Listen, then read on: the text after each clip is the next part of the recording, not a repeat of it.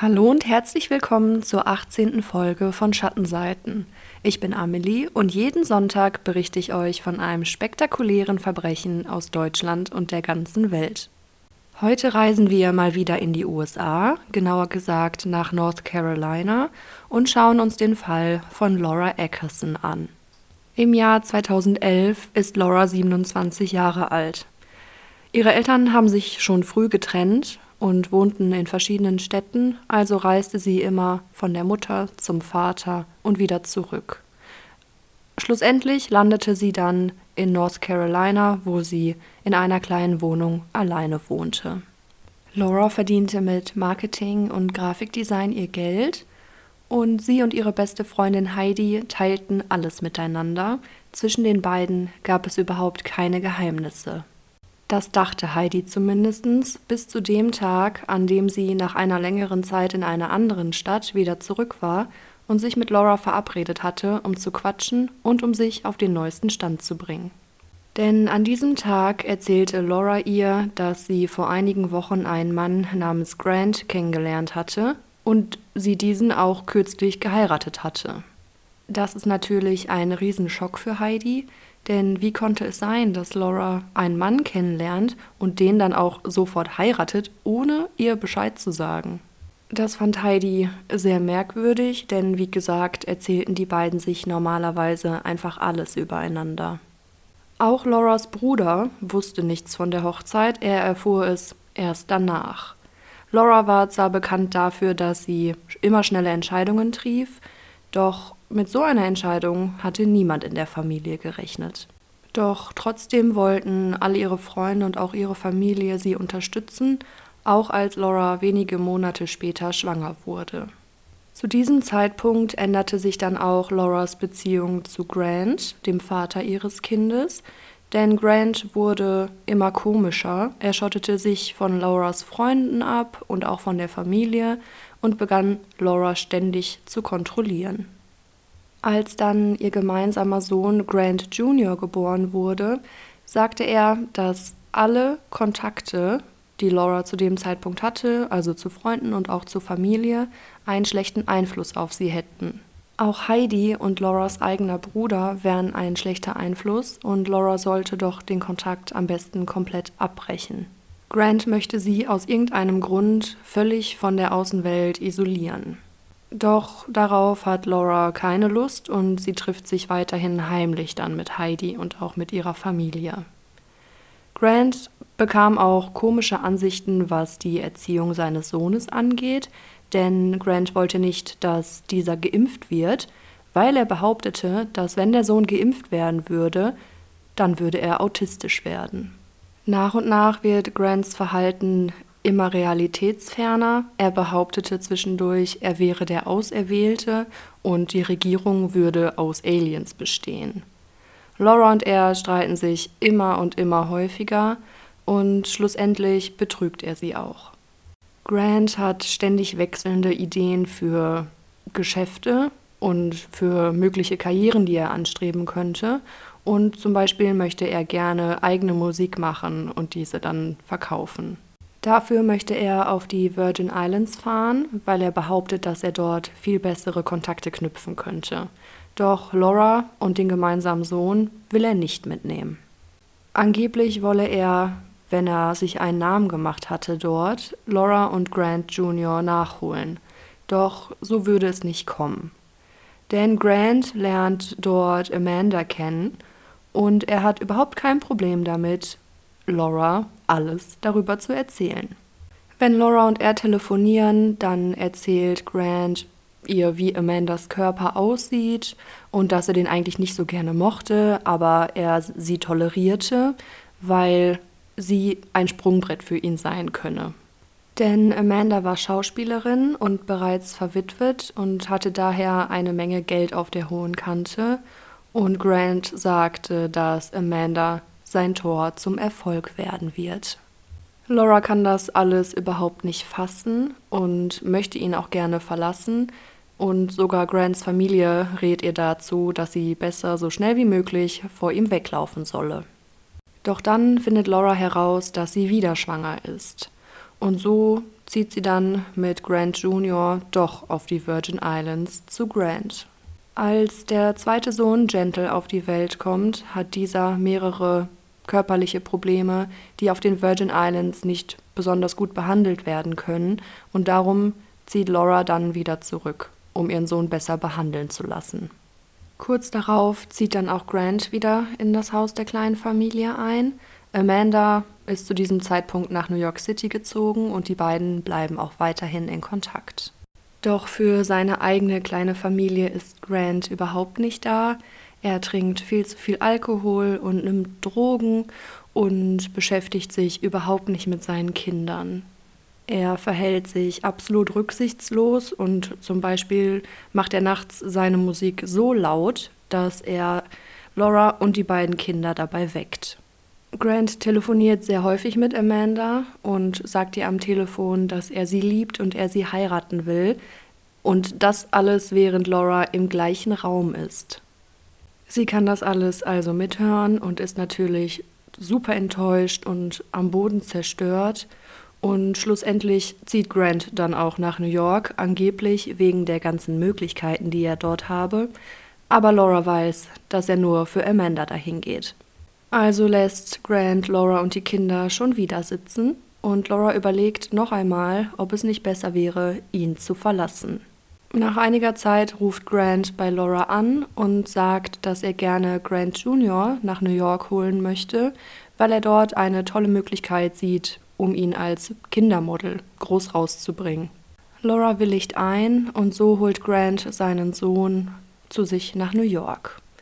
Etwa eine Woche später ist Laura auf Facebook unterwegs und findet dort Bilder, die zeigen, wie Grant Amanda heiratet. Laura dreht natürlich völlig durch und ruft ihn an und fragt ihn, wie das sein kann. Denn Laura ist ja mit ihm verheiratet, also kann er nicht einfach so Amanda heiraten. Doch Grant sagt eiskalt, sorry Laura, aber wir beide waren nie verheiratet.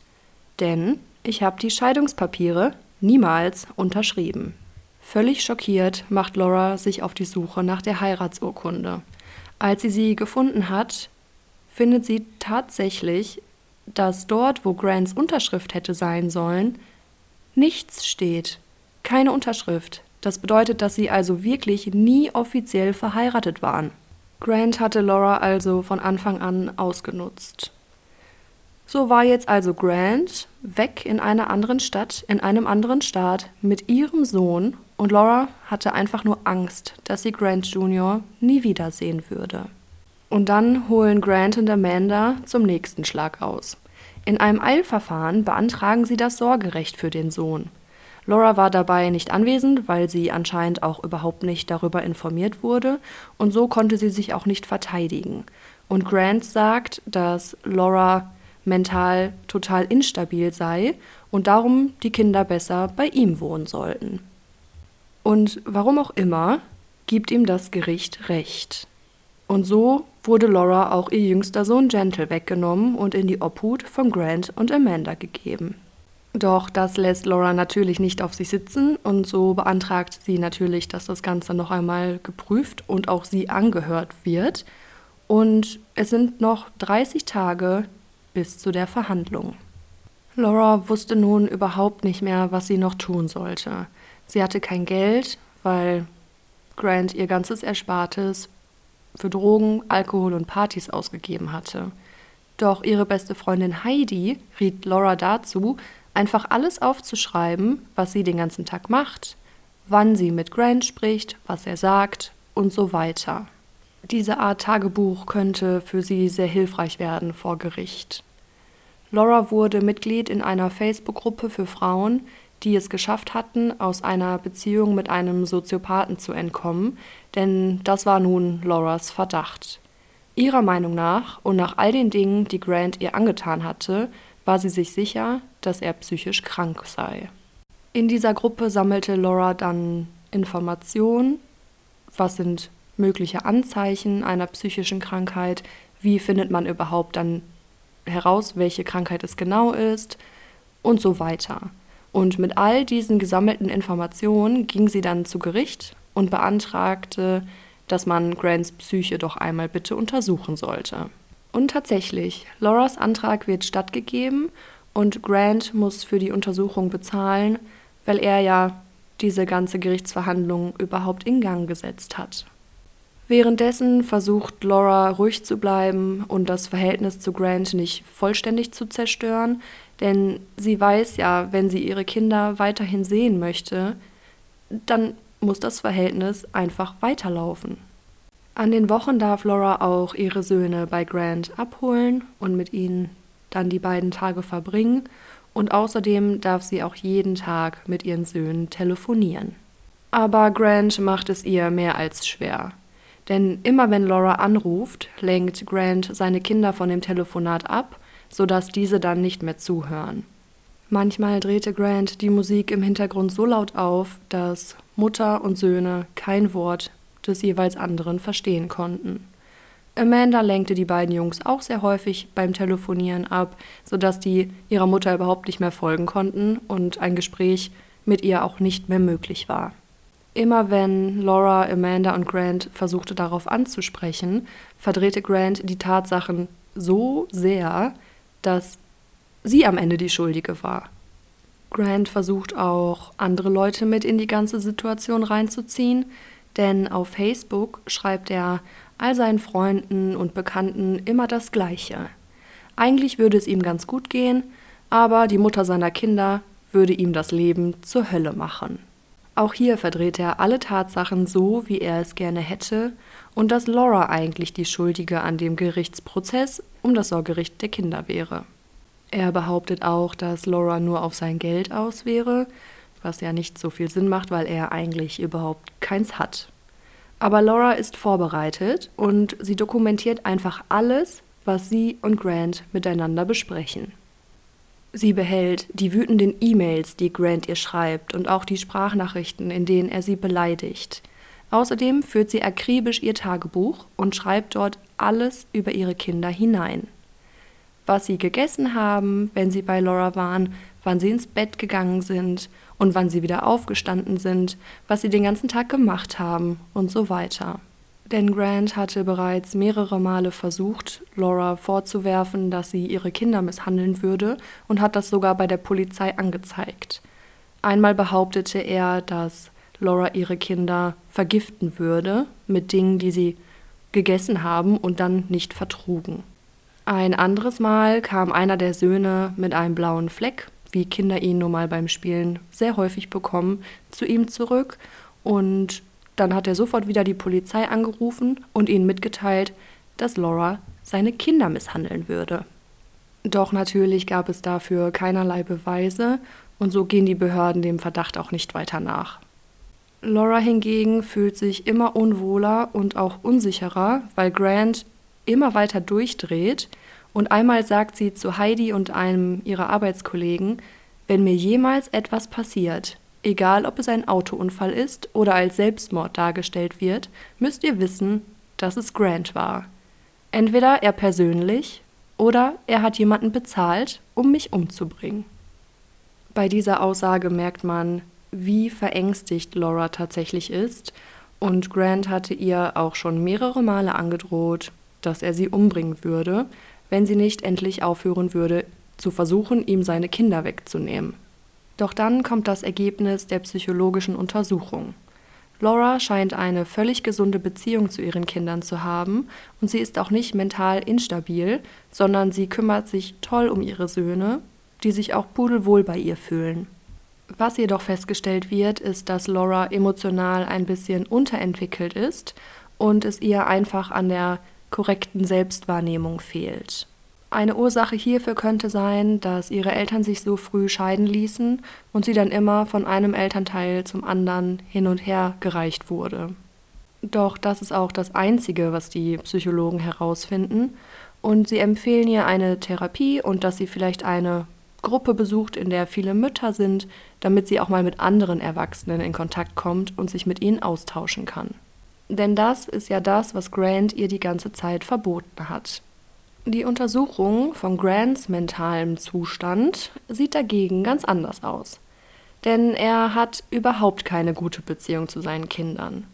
Kinder bauen ja, wenn sie ganz klein sind, eine Vertrauensbasis mit der Person auf, die sie füttert, die sie wickelt, mit ihnen spielt und kuschelt und ihnen einfach zeigt, dass sie immer für sie da sind. Und weil Grant ja nie da war, konnte sich da auch keine Vertrauensbeziehung entwickeln. Es werden noch weitere Tests bei Grant angeordnet, denn die Psychologen finden heraus, dass er wirklich sehr verstörende Gedankengänge aufweist. Darum wird dann auch die Aufenthaltszeit der Kinder bei Grant und Laura gleichmäßig aufgeteilt. Also sie kommen zwei Tage zu Grant, dann drei Tage zu Laura, dann wieder drei Tage zu Grant und zwei Tage zu Laura und so weiter. Einfach, dass immer die gleiche Anzahl an Tagen auf jedes Elternteil aufgeteilt werden kann. Doch das will Grant überhaupt nicht akzeptieren. Mittlerweile hat er sich so in seine Gedanken hineingesteigert, dass er wirklich davon ausging, dass alles Lauras Schuld ist und auch sie das Problem sei. Nun sind es nur noch wenige Tage bis zu der alles entscheidenden Gerichtsverhandlung, bei der dann entschieden werden soll, wer das Sorgerecht für die beiden Söhne bekommt. Doch bei dieser Verhandlung wird Laura nicht erscheinen.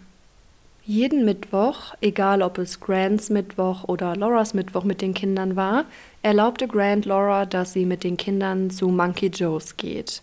Das ist eine Art Indoor-Spielpark für Kinder.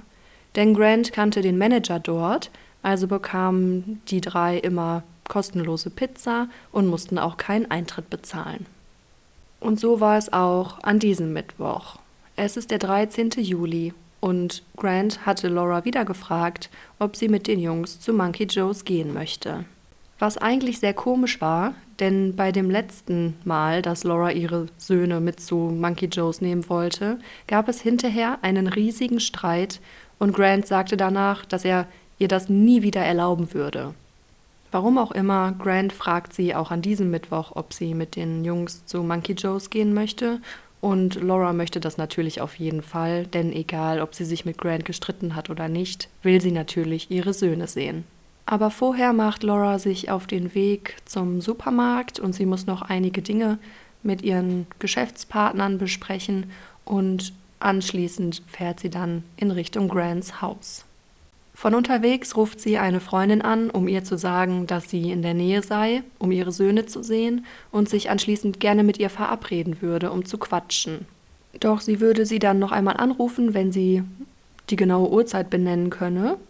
Und eigentlich sollte Laura auch noch ihre Arbeitskollegin anrufen, um ihr nämlich zu berichten, wie diese Geschäftsgespräche an diesem Tag abgelaufen waren. Doch Laura meldet sich nicht. Der letzte Anruf, den Laura tätigt, ist um 4.59 Uhr am Nachmittag. Und zwar an Grant, um ihm zu sagen, dass sie gleich da ist. Lauras Geschäftspartnerin macht sich zu diesem Zeitpunkt noch nicht so große Sorgen, denn es kann ja einfach sein, dass Laura vergessen hat, sie anzurufen oder dass etwas dazwischen gekommen ist. Doch als sie am nächsten Tag immer noch nichts von Laura hört und auch deren Handy ausgeschaltet ist, beginnt sie sich dann doch zu fragen, wo Laura stecken könnte. Am nächsten Tag macht sie sich auf den Weg zu Lauras Apartment und sieht, dass ihr Auto nicht vor der Tür steht. Natürlich kann es sein, dass Laura einfach vielleicht eine Auszeit brauchte und sich daher einfach ein paar Tage abgesetzt hat. Doch das ungute Gefühl will einfach nicht verschwinden. Einige Tage später fragt Lauras Arbeitskollegin dann bei Lauras Vermieter, ob es möglich wäre, sie in Lauras Apartment zu lassen, um zu sehen, ob irgendetwas mit ihr passiert sei oder ob da irgendeine Spur von ihr zu finden ist. Doch im Apartment ist Laura nicht, dafür finden die beiden dann Lauras Tagebücher. Lauras Arbeitskollegin steckt sie ein und fährt am Montag, den 18. Juli, zur Polizei und meldet Laura endgültig als vermisst. Die Beamten lesen sich natürlich die Tagebücher durch und finden die Einträge über Grant und die Gesamtsituation, in der sich Laura gerade befindet. Der letzte Eintrag ist von einem Tag vor ihrem Verschwinden. Die Ermittler machen sich auch sofort an die Arbeit und finden heraus, dass Laura am Tag ihres Verschwindens gegen 8.10 Uhr am Morgen das letzte Mal gesehen wurde. Das GPS-Tracking ihres Autos zeigt dann, dass ihr letzter Weg in Richtung Grants Haus führte.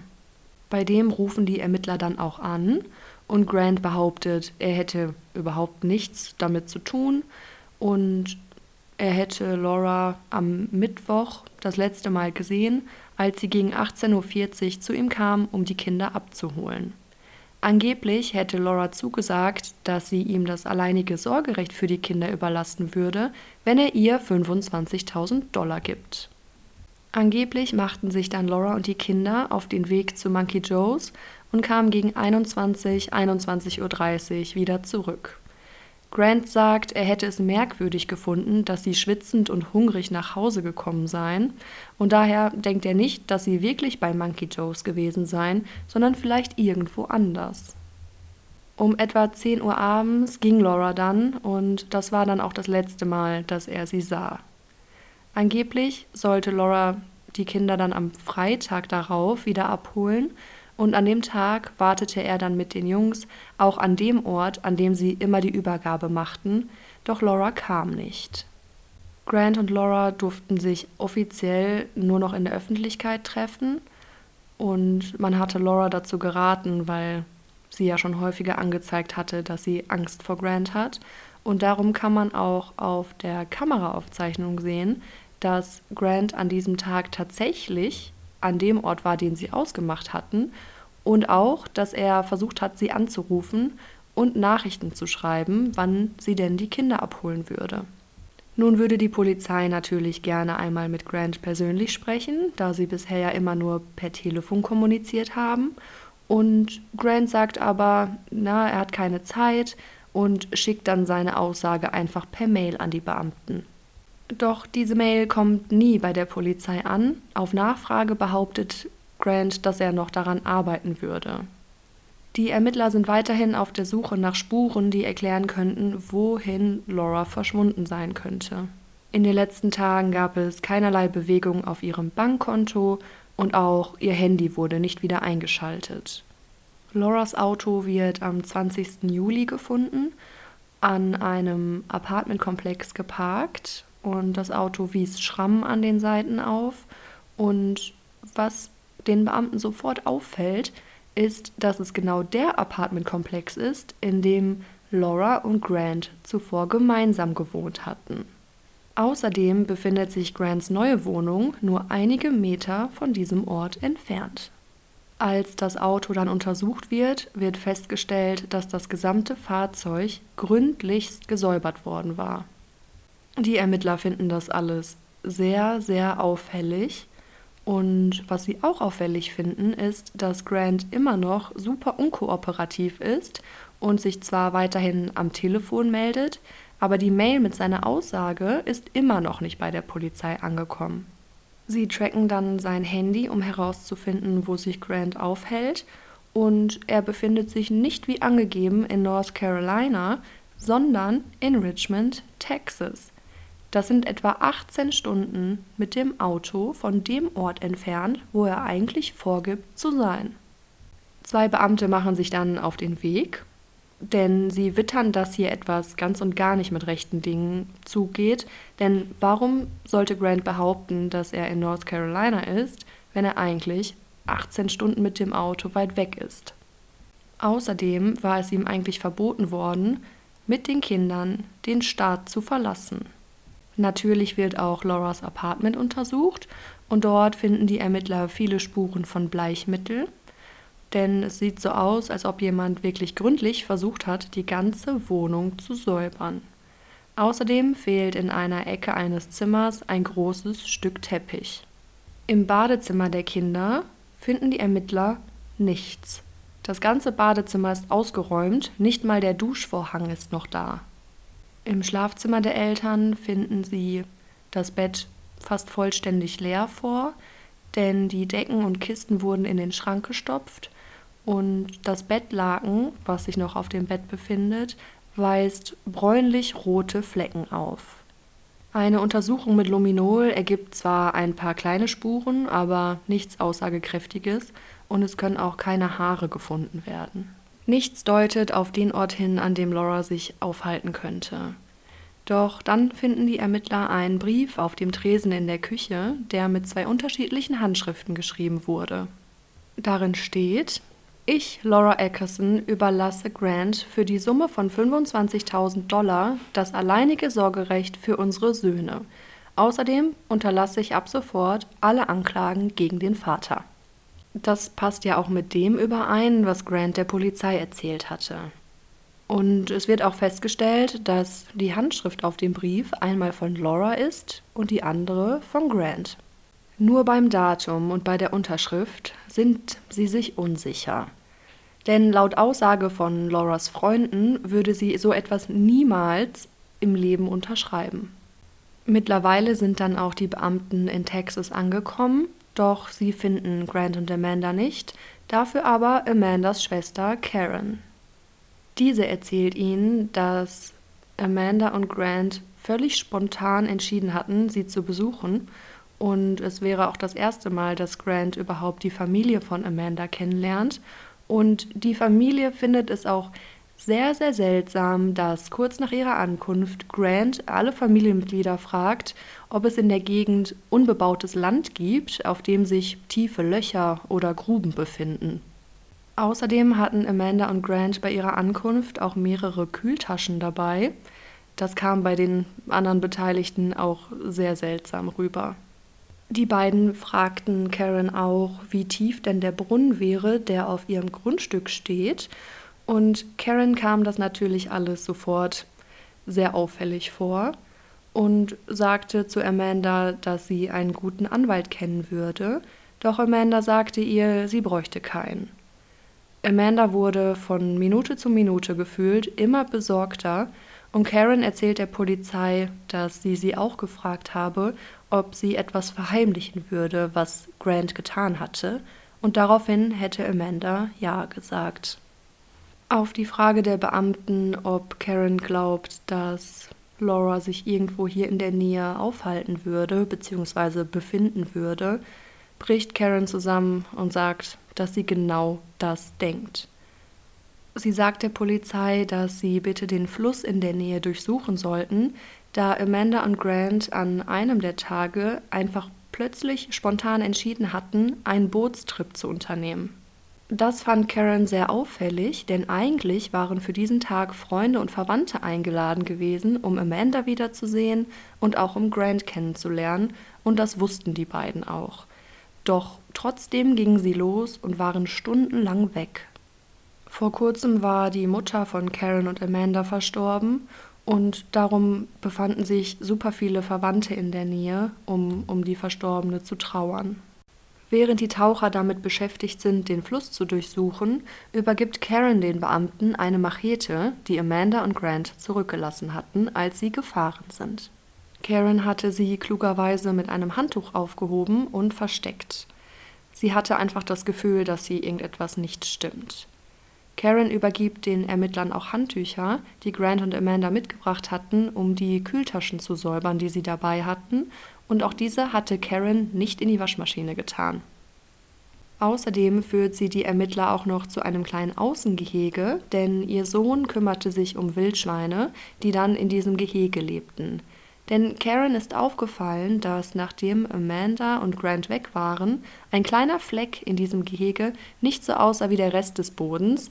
Die Erde war ein bisschen dunkler und sah ganz anders aus. Daraufhin sprechen die Beamten auch mit Karens Sohn und dieser sagt, dass er schon einige merkwürdige Unterhaltungen mit Amanda und Grant geführt hatte. Sie hatten ihn nämlich gefragt, ob es in dem Fluss in der Nähe Alligatoren gibt. Und wenn ja, wo genau die sich am meisten aufhielten. Außerdem fragten sie ihn auch, ob Wildschweine Menschen fressen können oder ob Alligatoren überhaupt einen ganzen Menschen verspeisen können. Und zunächst ging er davon aus, dass naja, die beiden sind aus der Stadt und sie kennen vielleicht all diese Tiere nicht so richtig und vielleicht sind sie einfach neugierig. Doch die Ermittlung wirft natürlich jetzt ein ganz anderes Licht auf diese Konversation. Und dann finden die Taucher etwas im Fluss. Zu dieser Zeit ist die Oberfläche des Flusses voll von Seerosen und darum kann man nur sehr schwer nach etwas suchen. Sie entdecken menschliche Überreste zwischen den Seerosen. Zuerst finden sie einen Torso, einen Teil eines Armes und den Teil eines Beines. Und dann finden sie den Kopf. Mit dem Kopf würde man die Leiche sehr schnell identifizieren können. Außerdem finden die Ermittler auf dem Gelände noch die Kühltaschen, die Amanda und Grant mitgebracht hatten, eine Tasche und einen Beleg. Denn irgendjemand hatte nämlich Salzsäure, einen Mülleimer und Handschuhe gekauft. Das ist natürlich super verdächtig und es kann auch herausgefunden werden, dass Grant diese Dinge gekauft hat. Doch wo sind überhaupt Grant und Amanda?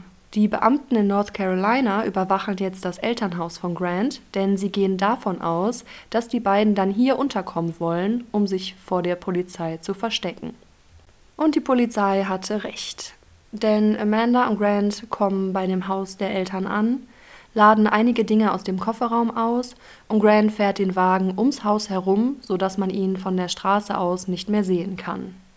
Die Beamten erwirken, dass sie die Handys der beiden und auch den Wagen beschlagnahmen dürfen, und als sie dann vor der Tür stehen und Grant ihnen öffnet, wirkt dieser noch völlig entspannt.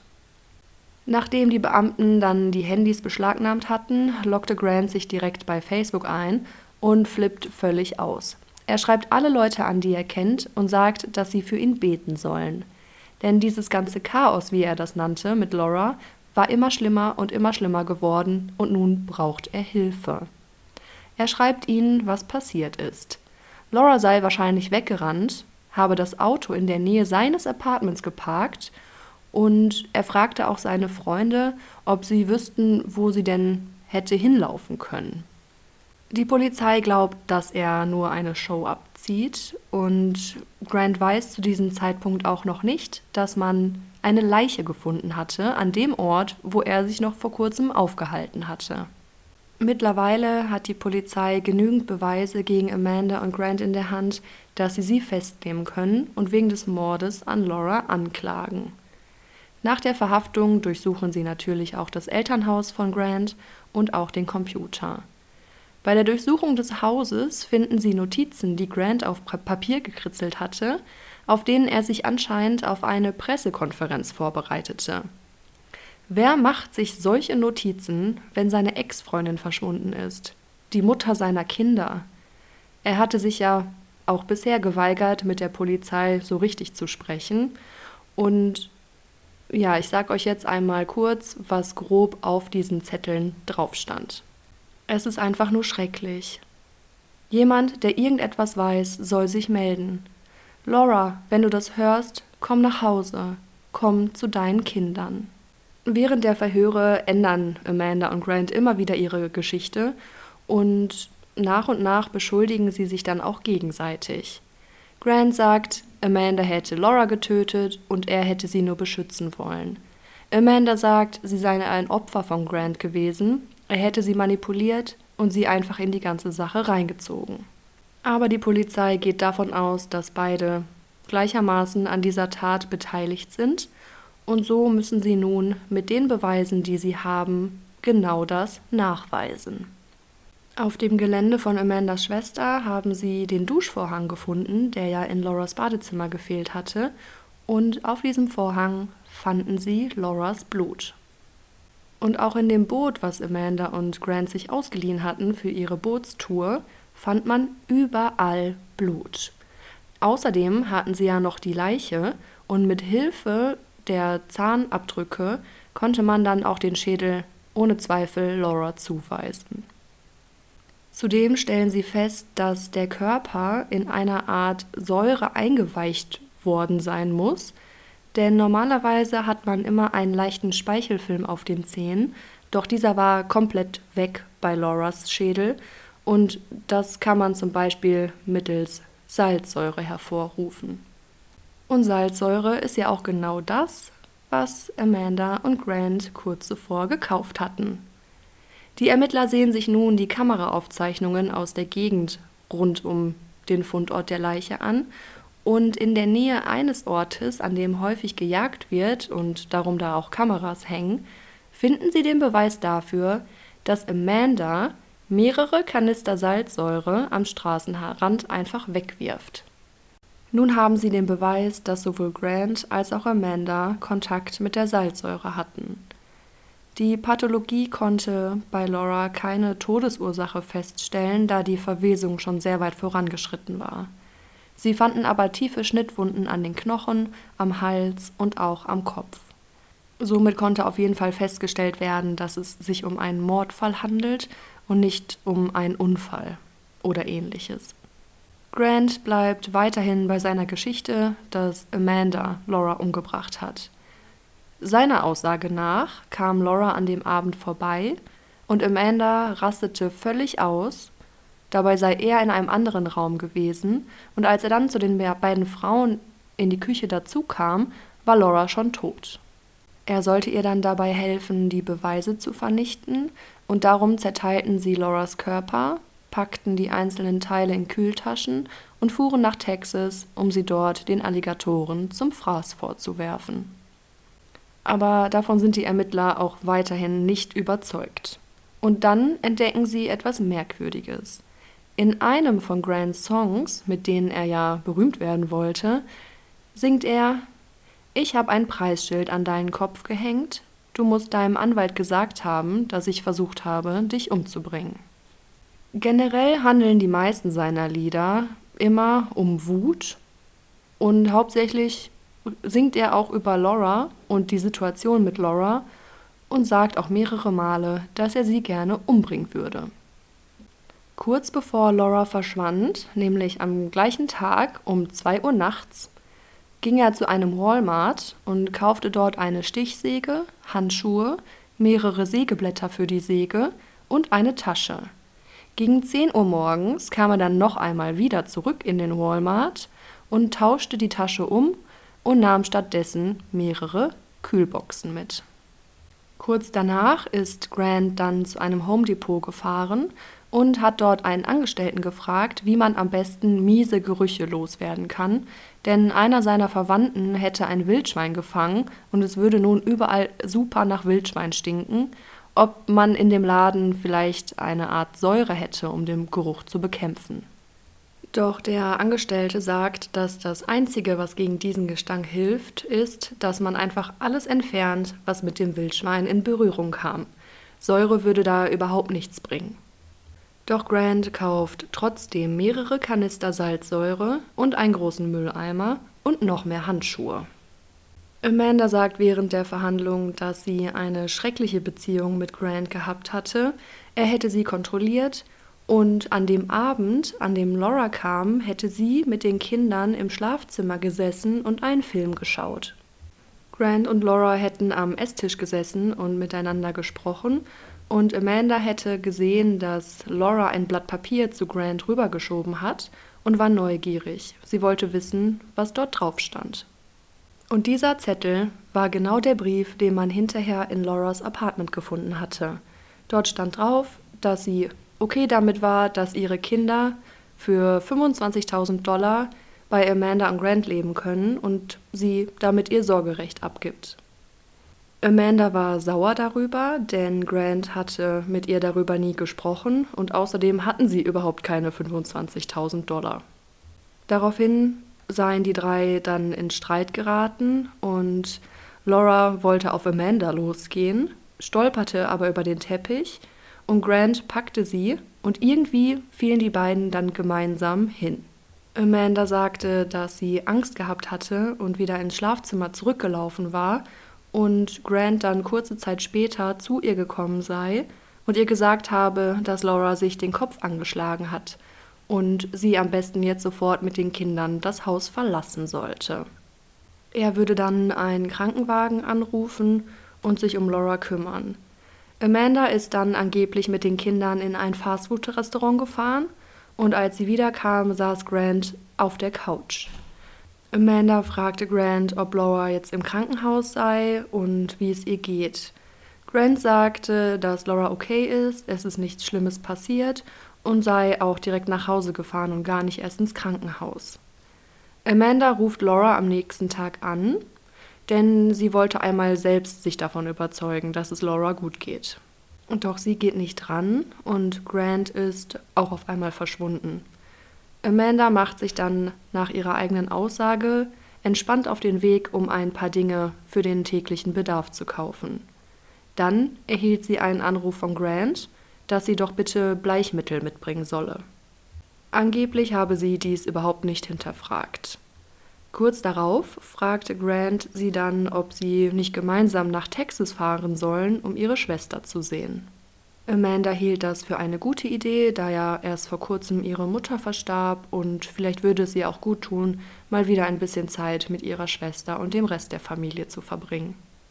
Eines Nachts, als sie schon in Texas sind, lief Grant dann draußen vor dem Haus immer hin und her. Amanda fragte ihn, was los sei, und er sagte, dass er gerade versucht, alles wieder hinzubiegen. Dann sieht Grant Amanda an und fragt, was würdest du sagen, wenn ich dir erzähle, dass Laura tot ist? Und er sagt ihr auch, dass es nun auch ihr Job ist, mit ihm gemeinsam wieder aus der Nummer rauszukommen. Dafür bräuchten sie nun die Hilfe von Amandas Schwester Karen. Denn diese würde ihnen zwar helfen, aber nur, wenn Amanda ihr sagt, dass es alles ihre Schuld ist und Grant überhaupt nichts damit zu tun hat. Das ist dann auch angeblich der Grund dafür, warum Amanda vor Karen zugab, dass sie etwas mit der Sache zu tun hat. Während der Verhandlungen kann nicht zu 100% geklärt werden, wie Laura ums Leben kam, da sich beide Aussagen von Amanda und Grant extrem unterscheiden. Was jedoch feststeht, ist, dass die beiden den Körper zunächst in Salzsäure einlegen wollten, vielleicht um sie so aufzulösen, doch das funktionierte nicht.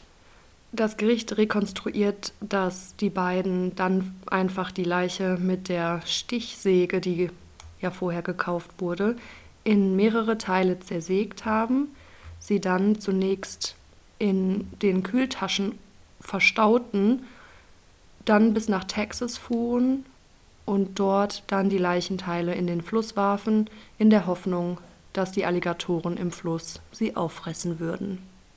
Amanda verstrickt sich auch immer mehr und mehr in Ungereimtheiten, denn ihren Aussagen zufolge habe sie ja große Angst vor Grant und sei froh darüber, dass die beiden jetzt im Gefängnis sind und so weit voneinander getrennt seien. Doch während der Zeit im Gefängnis schreibt Amanda Grant immer und immer wieder Liebesbriefe. Ich liebe dich, Grant, wir müssen einfach zusammen sein. Und weitere Ungereimtheiten werden sehr deutlich, als Amandas große Tochter Shay, die aus einer früheren Beziehung entstand, vor Gericht aussagt. Denn diese erzählt, dass am Tag nach Lauras Verschwinden gegen 10 Uhr morgens Amanda sie angerufen habe, ob sie nicht auf die Kinder aufpassen könne. Doch Shay hatte noch etwas vor und sagte ihrer Mutter, dass sie noch eben etwas erledigen müsse und dann danach kommen würde. Daraufhin flippte Amanda wohl völlig aus und schrie ihre Tochter an, dass sie jetzt sofort kommen müsse. Laut ihrer eigenen Aussage hatte Amanda ja einen entspannten Morgen gehabt und wollte nur ein paar Kleinigkeiten einkaufen. Das passt jetzt aber natürlich überhaupt nicht mit dem zusammen, was ihre Tochter aussagt, denn anscheinend war doch etwas super Dringendes, was sofort erledigt werden musste und nicht nur ein bisschen einkaufen für die Familie. Shay sagt aus, dass sie die Kinder mit zu Monkey Joe's nahm, doch gegen 13 Uhr wurden die Jungs dann müde und sie versuchte ihre Mutter anzurufen, um zu fragen, ob sie die Kinder nun wieder zurückbringen kann. Doch Amanda sagte, auf keinen Fall, sie bräuchte noch ungefähr zwei Stunden. Wobei auch immer. Angeblich, weil sie gerade dabei war, ein Haus zu besichtigen, damit sie bald umziehen können. Das hat Amanda in ihrer Aussage bisher ja auch noch nicht erzählt. Doch die Tochter behauptet, dass es genau das war, was ihre Mutter ihr am Telefon sagte. Gegen 16 Uhr brachte Shay dann die Kinder wieder zu ihrer Mutter und Amanda fragte sie, ob sie ihr einen Staubsauger ausleihen könnte, weil ihrer kaputt war. Also machte sich Shay auf den Weg durch die halbe Stadt, um ihrer Mutter den Sauger zu holen. Doch interessanterweise fand man den Staubsauger, der ja angeblich kaputt war, mit dem anderen Müll wie den Handschuhen und dem Duschvorhang und so weiter später in Texas. Nachdem Shay dann ihrer Mutter den Sauger gegeben hatte, erzählte Amanda ihr, dass sie nun nach Texas fahren wollen zu ihrer Familie. Und Amandas Familie ist ja auch natürlich die Familie von ihrer Tochter Shay und diese wollte gerne mitfahren, denn sie hatte schließlich auch ihre Oma verloren. Doch Amanda wurde sauer und warf ihrer Tochter vor, dass sie selbstsüchtig wäre. Grant hätte die Familie ja zuvor noch nie gesehen und deswegen wollte sie das gerne ohne ihre Tochter machen. Am nächsten Tag waren Amanda und Grant dann auf dem Weg nach Texas und von unterwegs aus rief Amanda ihre Tochter an und sagte, dass sie bitte sich mit jemandem in Amandas Apartment treffen sollte, weil sie bereits einige Dinge auf Craigslist online gestellt hatte, die sie vor dem anstehenden Umzug verkaufen wollte. Shay fuhr also in die Wohnung und sofort fiel ihr ein erbärmlicher Gestank nach Bleiche in der Wohnung auf. Bleiche war überall, riesige Spuren auf dem Boden und an den Wänden. Daraufhin rief sie dann ihre Mutter an und fragte, was passiert sei. Diese sagte, dass die Kinder Blödsinn gemacht haben und sie einfach nur die Bleiche zum Putzen verwendet hatte. Sie sagte außerdem noch, dass wenn jemand etwas aus dem Apartment kauft, dann solle Shay das Geld sofort auf Amandas Bankkonto einzahlen. Shay findet das alles super merkwürdig und hat auch schon einen leisen Verdacht, dass hier etwas vor sich geht und ihre Mutter sie anlügt. Shay geht dann auch zur Polizei und macht eine Aussage. Doch vor Gericht bleiben Amanda und Grant bei ihren Aussagen. Sie beschuldigen sich einfach immer wieder gegenseitig und rücken von ihrer Geschichte nicht mehr ab. Das Gericht muss nun ein Urteil fällen und Grant wird für First-Degree-Murder schuldig gesprochen und dafür lebenslänglich ohne die Chance auf Bewährung verurteilt. Amanda hingegen wird zu Second-Degree-Murder verurteilt und bekommt 13 bis 16 Jahre Haft. Denn auch wenn man Amanda nicht beweisen kann, dass sie Laura umgebracht hat, hatte sie häufig genug die Möglichkeit, Lauras Leben zu retten, und sie entschied sich offensichtlich dagegen.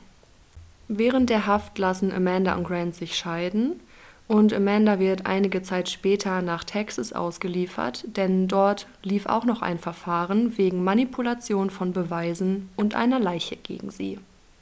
Diese Anklage kann einem zwei bis zwanzig Jahre im Gefängnis bringen und in Amandas Fall wird dann auch die Höchststrafe verhängt und die 20 Jahre kommen noch on top auf die Strafe, die sie bereits absitzt. Ja, das war der Fall für heute. Ich finde es einfach super schrecklich und auch natürlich sind alle Verbrechen sinnlos, aber hier irgendwie ganz besonders. Grant hatte offensichtlich große psychische Probleme und ich frage mich, warum vorher niemand wirklich eingegriffen hat. Was ich mich auch frage, ist, warum Grant unbedingt die Kinder bei sich haben wollte. Denn als er ja noch mit Laura zusammen war, wollte er überhaupt nichts mit den beiden Söhnen zu tun haben und er hat sich ja auch null um die beiden gekümmert. Und dass er dann sogar so weit geht, dass er Laura umbringt oder gemeinsam mit Amanda Laura umbringt, nur um die beiden Kinder für sich zu haben, ist mir ein großes Rätsel. Wie immer bin ich ganz gespannt auf eure Meinungen zu dem Fall. Gerne könnt ihr mir auch wie immer bei Instagram schreiben, at Schattenseitenpodcast. Und ich freue mich sehr auf euer Feedback.